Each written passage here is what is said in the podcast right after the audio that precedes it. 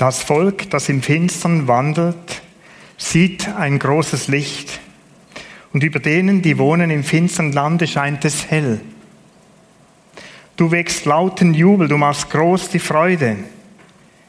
Vor dir wird man sich freuen, wie man sich freut in der Ernte, wie man sich freut, wenn man die Beute austeilt.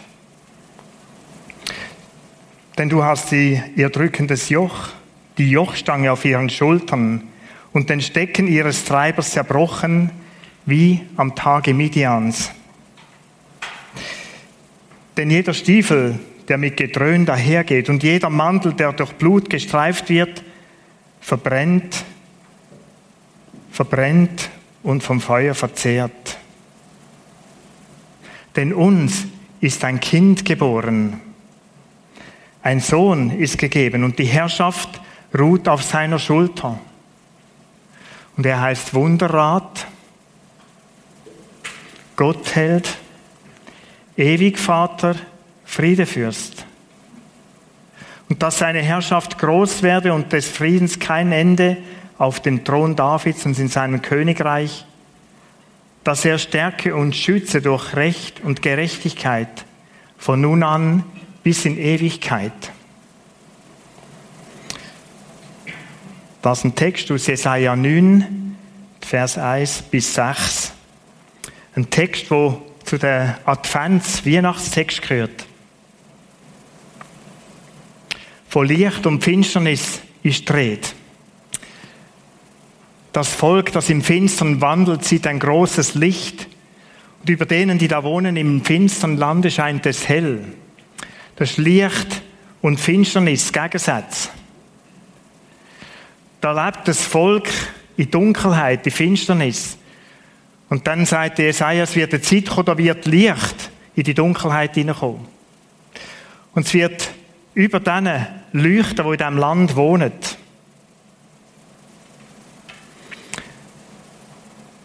Dunkelheit und Finsternis in was für eine Zeit redet Jesaja. Und wie am letzten Sonntag, so ist es auch diesen Sonntag, ich würde gerne die Zeitgeschichte anschauen, wo der Text drinnen ist, drin geschrieben ist. Im Kontext, da wird schnell klar, dass es um Israel, um Juda geht. Die Weltmacht Assur, die herrscht im Orient bis ins Mittelmeer. David und Salomo, wo sie kennt haben, als ihre ersten Könige, die großen Könige, die sind längst Geschichte. Das Nordreich hat sich gespalten vom Südreich, von Juda. Die haben einen Bürgerkrieg erlebt. Der Jesaja war Teil von dem und gespürt, wie das ist. Das ist vielleicht ähnlich wie wir in der Schweiz, wenn wir Krieg hätten, uns würden vom Westen, vom, vom, vom französischen Teil abspalten. Oder wenn wir vom Norden nach Süden über den Gotthard würden ziehen und Krieg führen gegeneinander. Das war die Zeit, wo der Jesaja drin gelebt hat. Der rebellische Norden, der ist abgestraft worden, da ist, alle Leute sind deportiert worden und aus einem anderen Land, fremden Land, aus Assur, haben wir die Gegend neu besiedelt. Da hat es einen Tausch von diesen Bewohnerinnen und Bewohnern, die dort sind. Tiefe Not, da sind Familien, Stämme, Freundschaft auseinandergerissen worden. Aus Südreich, Juda ist unter die Räder gekommen. Der König Ahas war ein König, der nicht Gott dient hat. Und in Kapitel 8, im Kapitel vor dem 9., da wird beschrieben, was die Dunkelheit alles beinhaltet hat. Die Gottferne, das Treiben von Götzenkult, Befragen von Toten, Wahrsagerei. Ein Volk, das sich mit seinem König von Gott abwendet und so viel Schreckliches erlebt. Hunger, Not, Orientierungslosigkeit, Angst.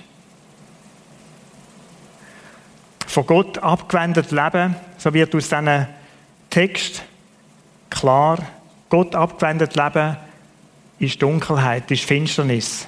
Das meint der Jesaja, wenn er von Dunkelheit redet.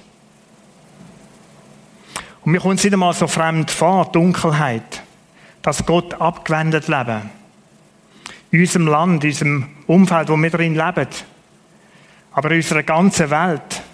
Wir sind vielleicht an einem Ort Im Mitteleuropa, wo wir nicht direkt von diesen Krieg umgeben sind.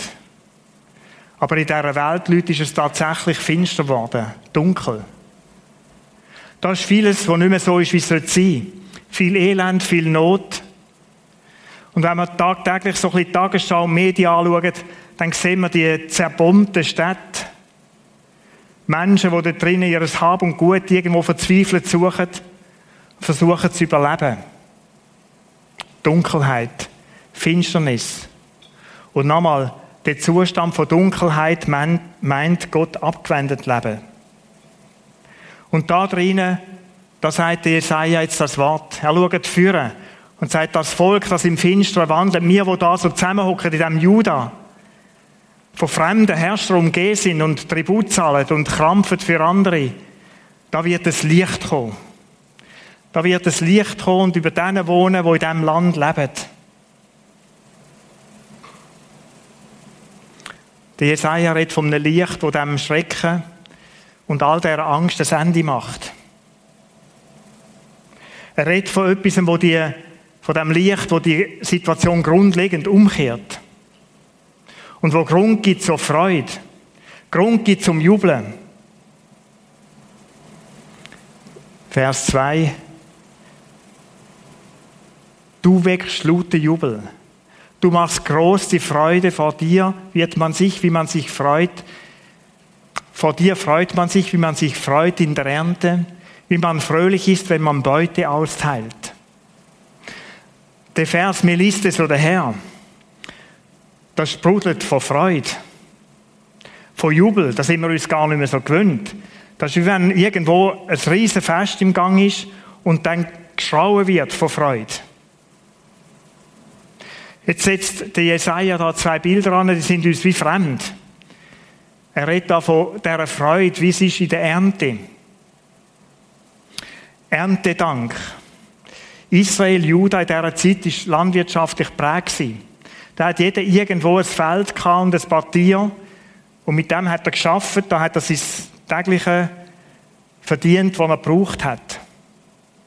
Und Ernte, das Ende vom Jahr, wo man die Ernte eingetragen hat, ist nichts anderes gewesen, wie da, wenn es gelungen ist. Dann hat man für ein weiteres Jahr die Speicher können füllen und ist versorgt gewesen. Erntedank. Und wenn das war, wenn das gelungen ist, dann haben die Leute gejubelt und gefestet und gefeiert. Es hat das Gegenteil gegeben, dass die Ernte schlecht war oder dass fremde Mächte die Ernte zerstört haben. Auch von dem lesen wir in der Bibel.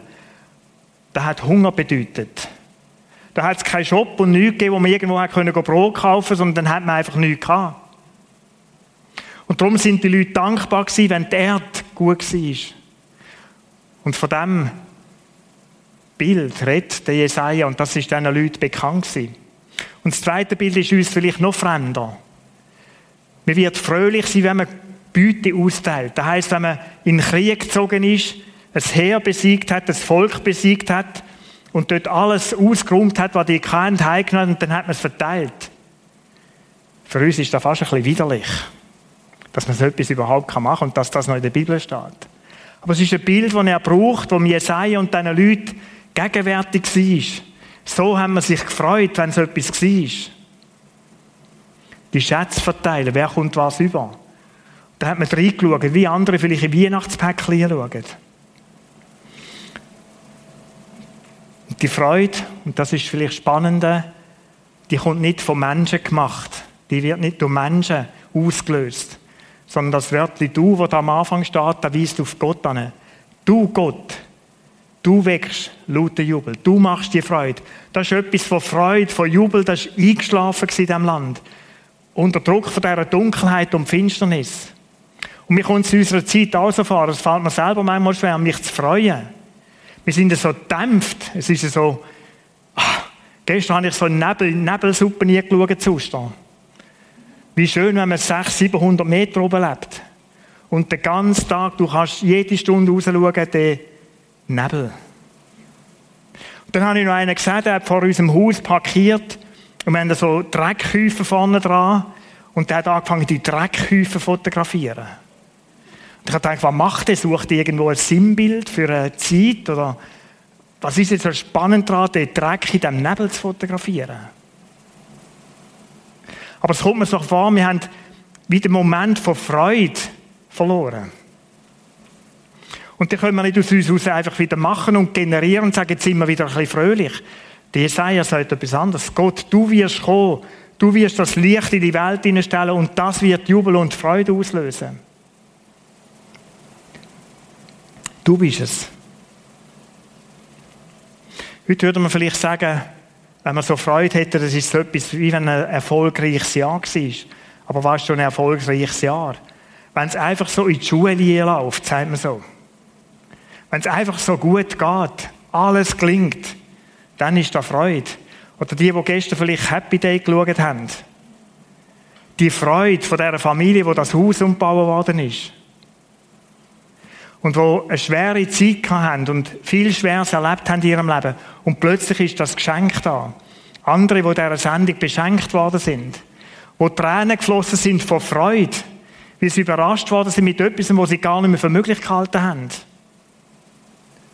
Leute, so etwa muss das gewesen sein, wo die Jesaja in die Kriegszeit, in das schreckliche Dunkle von dem Volk Israel gesagt hat, da wird Licht, da wird Gott Licht reingeben. Da wird eine andere Zeit kommen.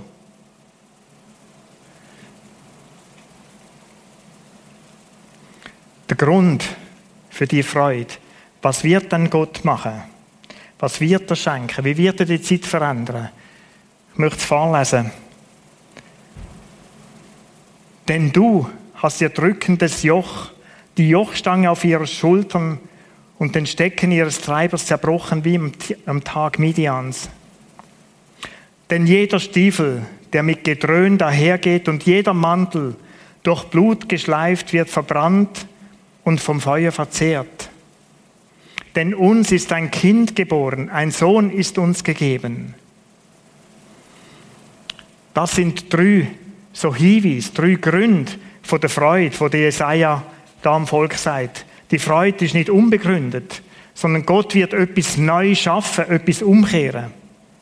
Das dreimal dann, wo ich da unterstreiche habe, das sind wie so drei Lichtstrahlen in die Zeit hinein.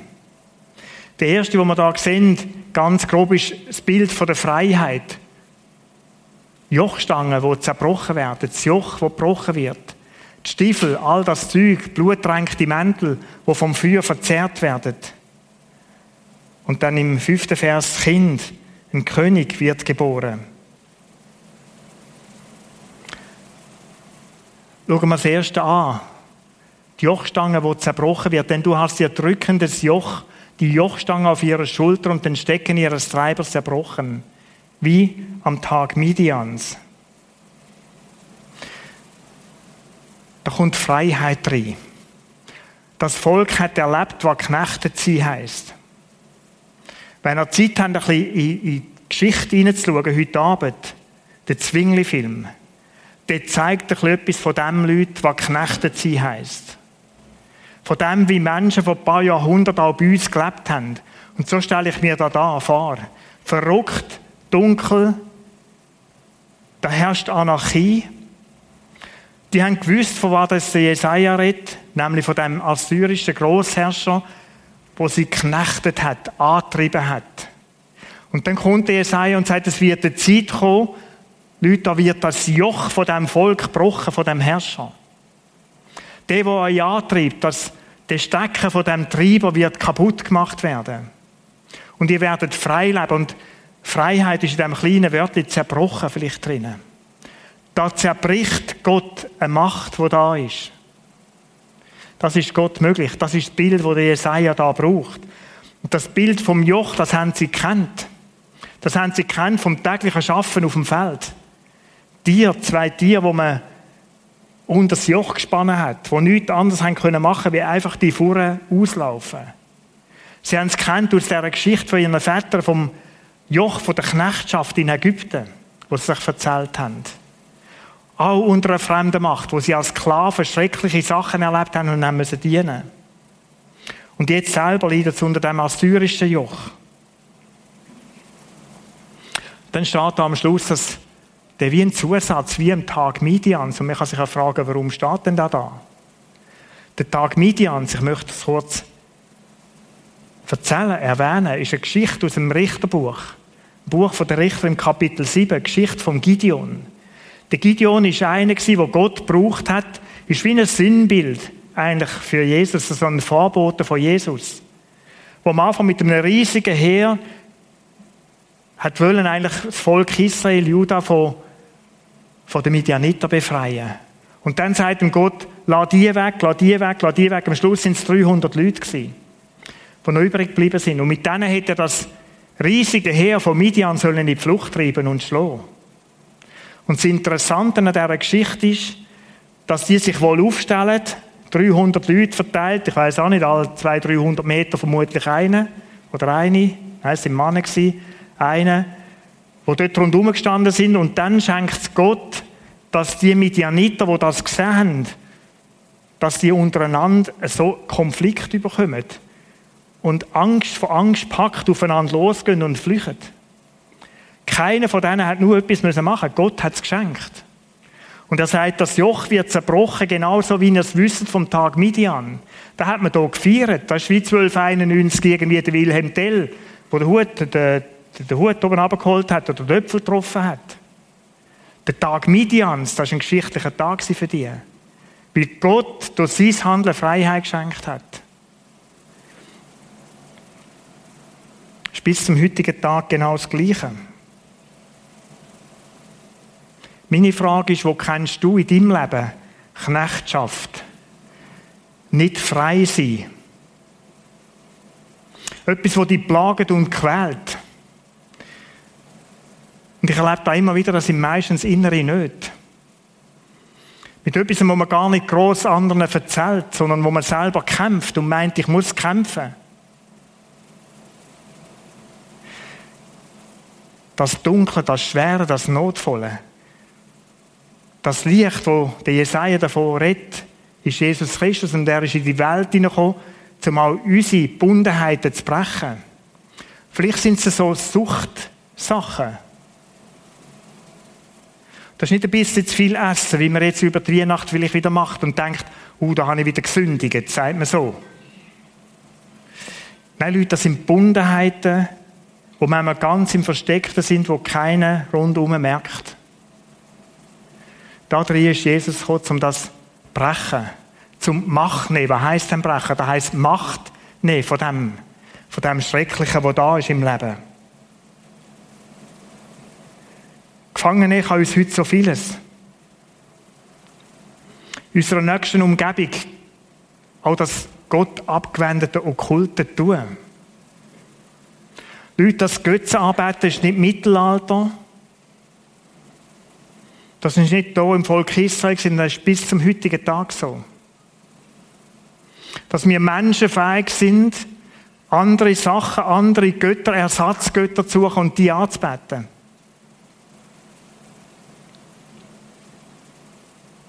Das Schliessen von Pakt mit dem Gegenspieler von Gott. In unserer Zeit, in unserem Land. Und Jesus ist gekommen, um diese Sachen zu brechen. Macht von dem brechen. Nicht mehr müssen knechtet sein von dem. Das ist Grund zur Freude. Und ein zweiter Lichtstrahl, nebst der Freiheit, ist der, wo der Jesaja da mit einem Bild beschreibt, wo ihnen bekannt ist. Denn jeder Stiefel, der mit Gedröhn dahergeht, da meint Soldaten, wo laufen, und jeder Mantel durch Blut geschleift, wird verbrannt und von Feuer verzehrt. All das Kriegszeug, die Kriegsutensilien, das wird das Ende haben. Das wird vorbei sein, da wird Gott Frieden schaffen. Und das ist nicht der Kindli in der Krippe, das Herzige. Oh, du süße Jesulein. Leute, das ist ein König, der Macht hat, Frieden zu stiften in solchen Situationen. Das Kriegsgetue auf dieser Welt, das wird das Ende haben. Der König wird wiederkommen in Macht und Herrlichkeit. Und dann werden sie alle spüren und sehen.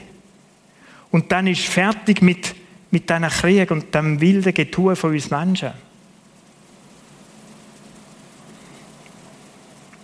Der Unfrieden, Krieg, Schlachtfeld, Vielleicht müssen wir gar nicht so weit suchen. Schau, Krieg fängt in der Regel nicht in dem an, dass ein Land sagt, wir machen gegen die jetzig. Krieg fängt oft in meinem Herzen an.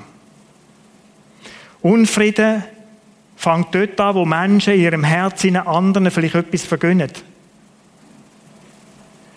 Etwas gegen andere haben, weil ihm etwas gut gelingt.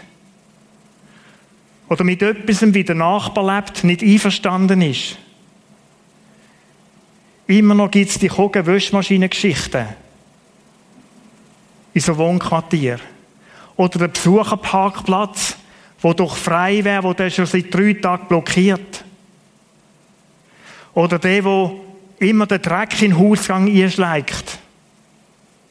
Wo ich nachher wie auf Stelzen drüber laufe. Leute, Krieg, das meint gar nicht die grossen Geschichten. Krieg, Streit, Unfrieden meint das, was in meinem Herzen oft geboren wird. Und da drinnen sagt er, das soll vorbei sein. Da wird eine Zeit kommen, wo Gott das alles zusammen befriedigt das auslöscht. Jesus ist gekommen, ist in die Welt gekommen, um dir und mir Frieden zu schenken, in unserer ganz kleinen Welt.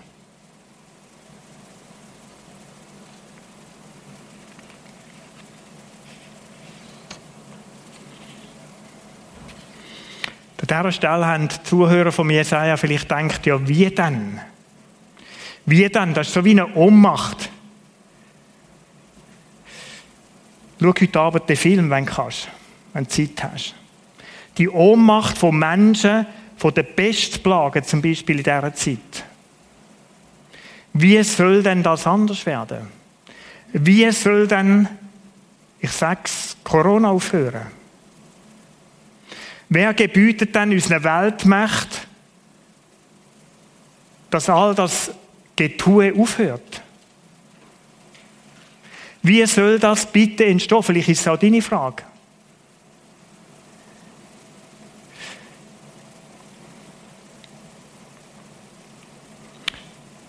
Und die Frage beantwortet Jesaja mit einem Satz, denn uns ist ein Kind geboren. Ein Sohn ist uns gegeben und die Herrschaft ist auf seiner Schulter. Der heißt Wunderrat, Gott hält, ewig Vater, Friedefürst. Es ist spannend. In einem Satz sehen wir das Kind, ist von dem Kind rede, das geboren wird. Und sind wie die beiden Zeitabschnitte, die beiden Epochen. Das Kind, das in die Welt kommt. Und dann der, der als Herrscher wird kommen, wo die Herrschaft auf seiner Schulter trägt. Sind wie in einem Satz ganz dicht gedrängt, wie so zwei Abschnitte, die Jesaja drinnen sieht. Für die Israeliten ist es klar für die Juden ist klar gewesen, dass das Kind, von dem haben sie schon gelesen, von dem haben sie vom David schon gehört. Das Kind, das muss der Messias sein. Das kann niemand anders wie der Messias sein. Für die Leute damals ist es klar gewesen, das ist ein Blick in die Zukunft, das wird kommen. Und wir können auf die Zeit zurückschauen. Das ist unsere Geschichte. Sie hat sich zum Teil erfüllt weil noch nicht die ganze Erfüllung von dem da ist, was wir am Schluss werden sehen. Am Ende von dieser Zeit. Jesus ist der verheißene Messias, das Kind, das in die Welt gekommen ist, um A, Frieden zu schenken und B, frei zu machen. Und wenn wir den Text anschauen, nur der Satz, der ist pumpenvoll mit Ausdrücken, wo es sich lohnen würde, über jeden Einzelnen nachzudenken. Aber für das lange Zeit nicht. Das beschreibt etwas von dem König, von dem Messias, wo da kommt. Das erste ist das Kind. Wir sagen, ja, das ist normal, dass Jesus, da haben wir uns gewöhnt, ist als Kind in die Welt hineingekommen, geboren von der Jungfrau. Und dann geht das so weiter. Leute, dass der Messias in die Welt kommt, in unsere Welt kommt, ist nicht selbstverständlich der hat Herrlichkeit bei Gott verloren. Musst du dir das mal vorstellen. Der hat alles gehabt. Der hat alles gehabt und so steht es im Neuen Testament, der hat Knechtsgestalt angenommen, hat sich nicht schade gehalten, zu uns in das Dunkle hineinzukommen. Das ist das Kind, der Messias, der, der später am Kreuz gestorben ist und so Möglichkeit geschenkt hat, dass wir frei sind. Frei von dem, was uns beschäftigt und quält und druckt. Frei von Nöten und Ängsten. Das ist Realität.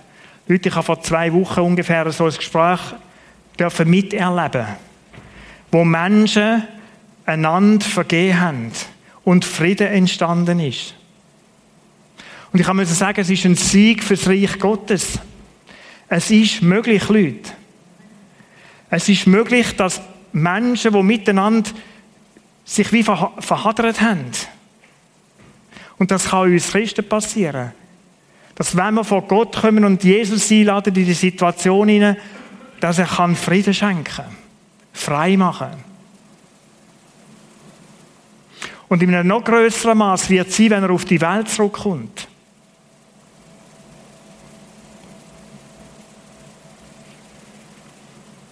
Das zweite, der Herrscher.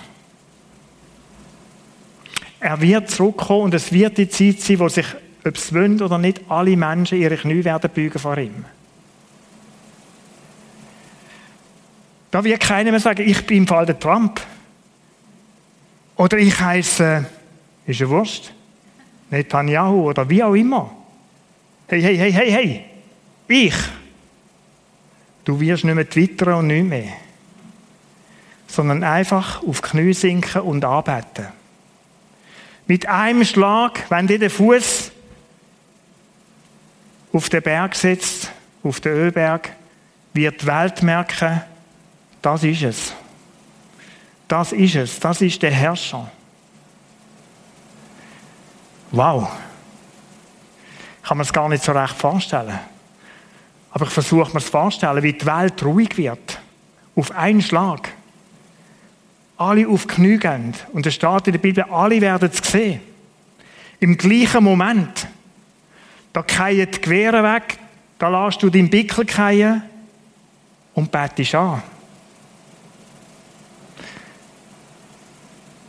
Wenn der König von allen Königen wiederkommt, von dem es da heisst, und es sind ein paar Namen, wunderschöne Namen, Wunderrat, wunderbarer Ratgeber, könnte man auch sagen. Der, der Rat weiß, der Orientierung kann geben kann, der leiten kann. Der, der eine Ahnung hat von deinem und meinem Leben. Das ist das Licht, das ist der Messias. Gott hält, der zweite Name. Oder andere Übersetzungen, da findet man den so übersetzt, starker Gott. Ist Mensch und Gott zugleich.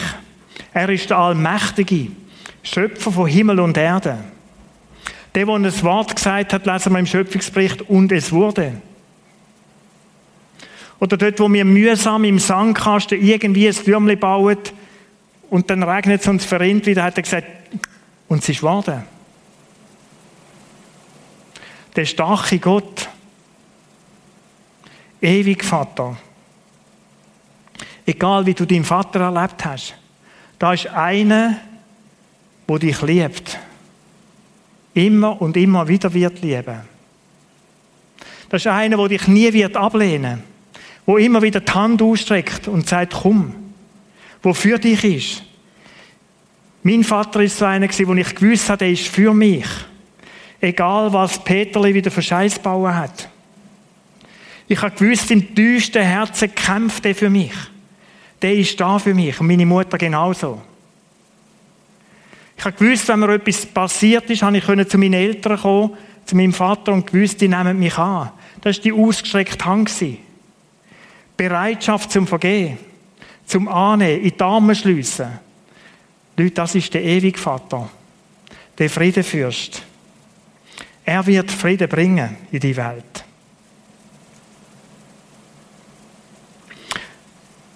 Jesus ist in die Welt gekommen, ich möchte das am Schluss noch zu sagen, in die Welt kommen, in deine und meine Welt.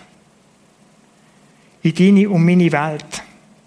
Er ist gekommen, um das Joch von der Knechtschaft, wo du und ich, wo wir manchmal darunter leiden, unter Prägung, unter Sachen, die in meinem Leben auch da sind, um die zu brechen, denen Macht zu nehmen. Er ist gekommen, um Frieden zu bringen, Frieden mit Gott, Frieden untereinander, Frieden zu stiften. Er kommt in deine und meine Welt und möchte genau das bewirken. dass wir in Frieden dürfen leben. Befriedet dürfen leben. Wir können all unsere Sorgen, all unsere Ängste bei ihm deponieren. Und im Gegenzug schenkt er uns Freiheit und Frieden. Ist das nicht ein gewaltiges Angebot?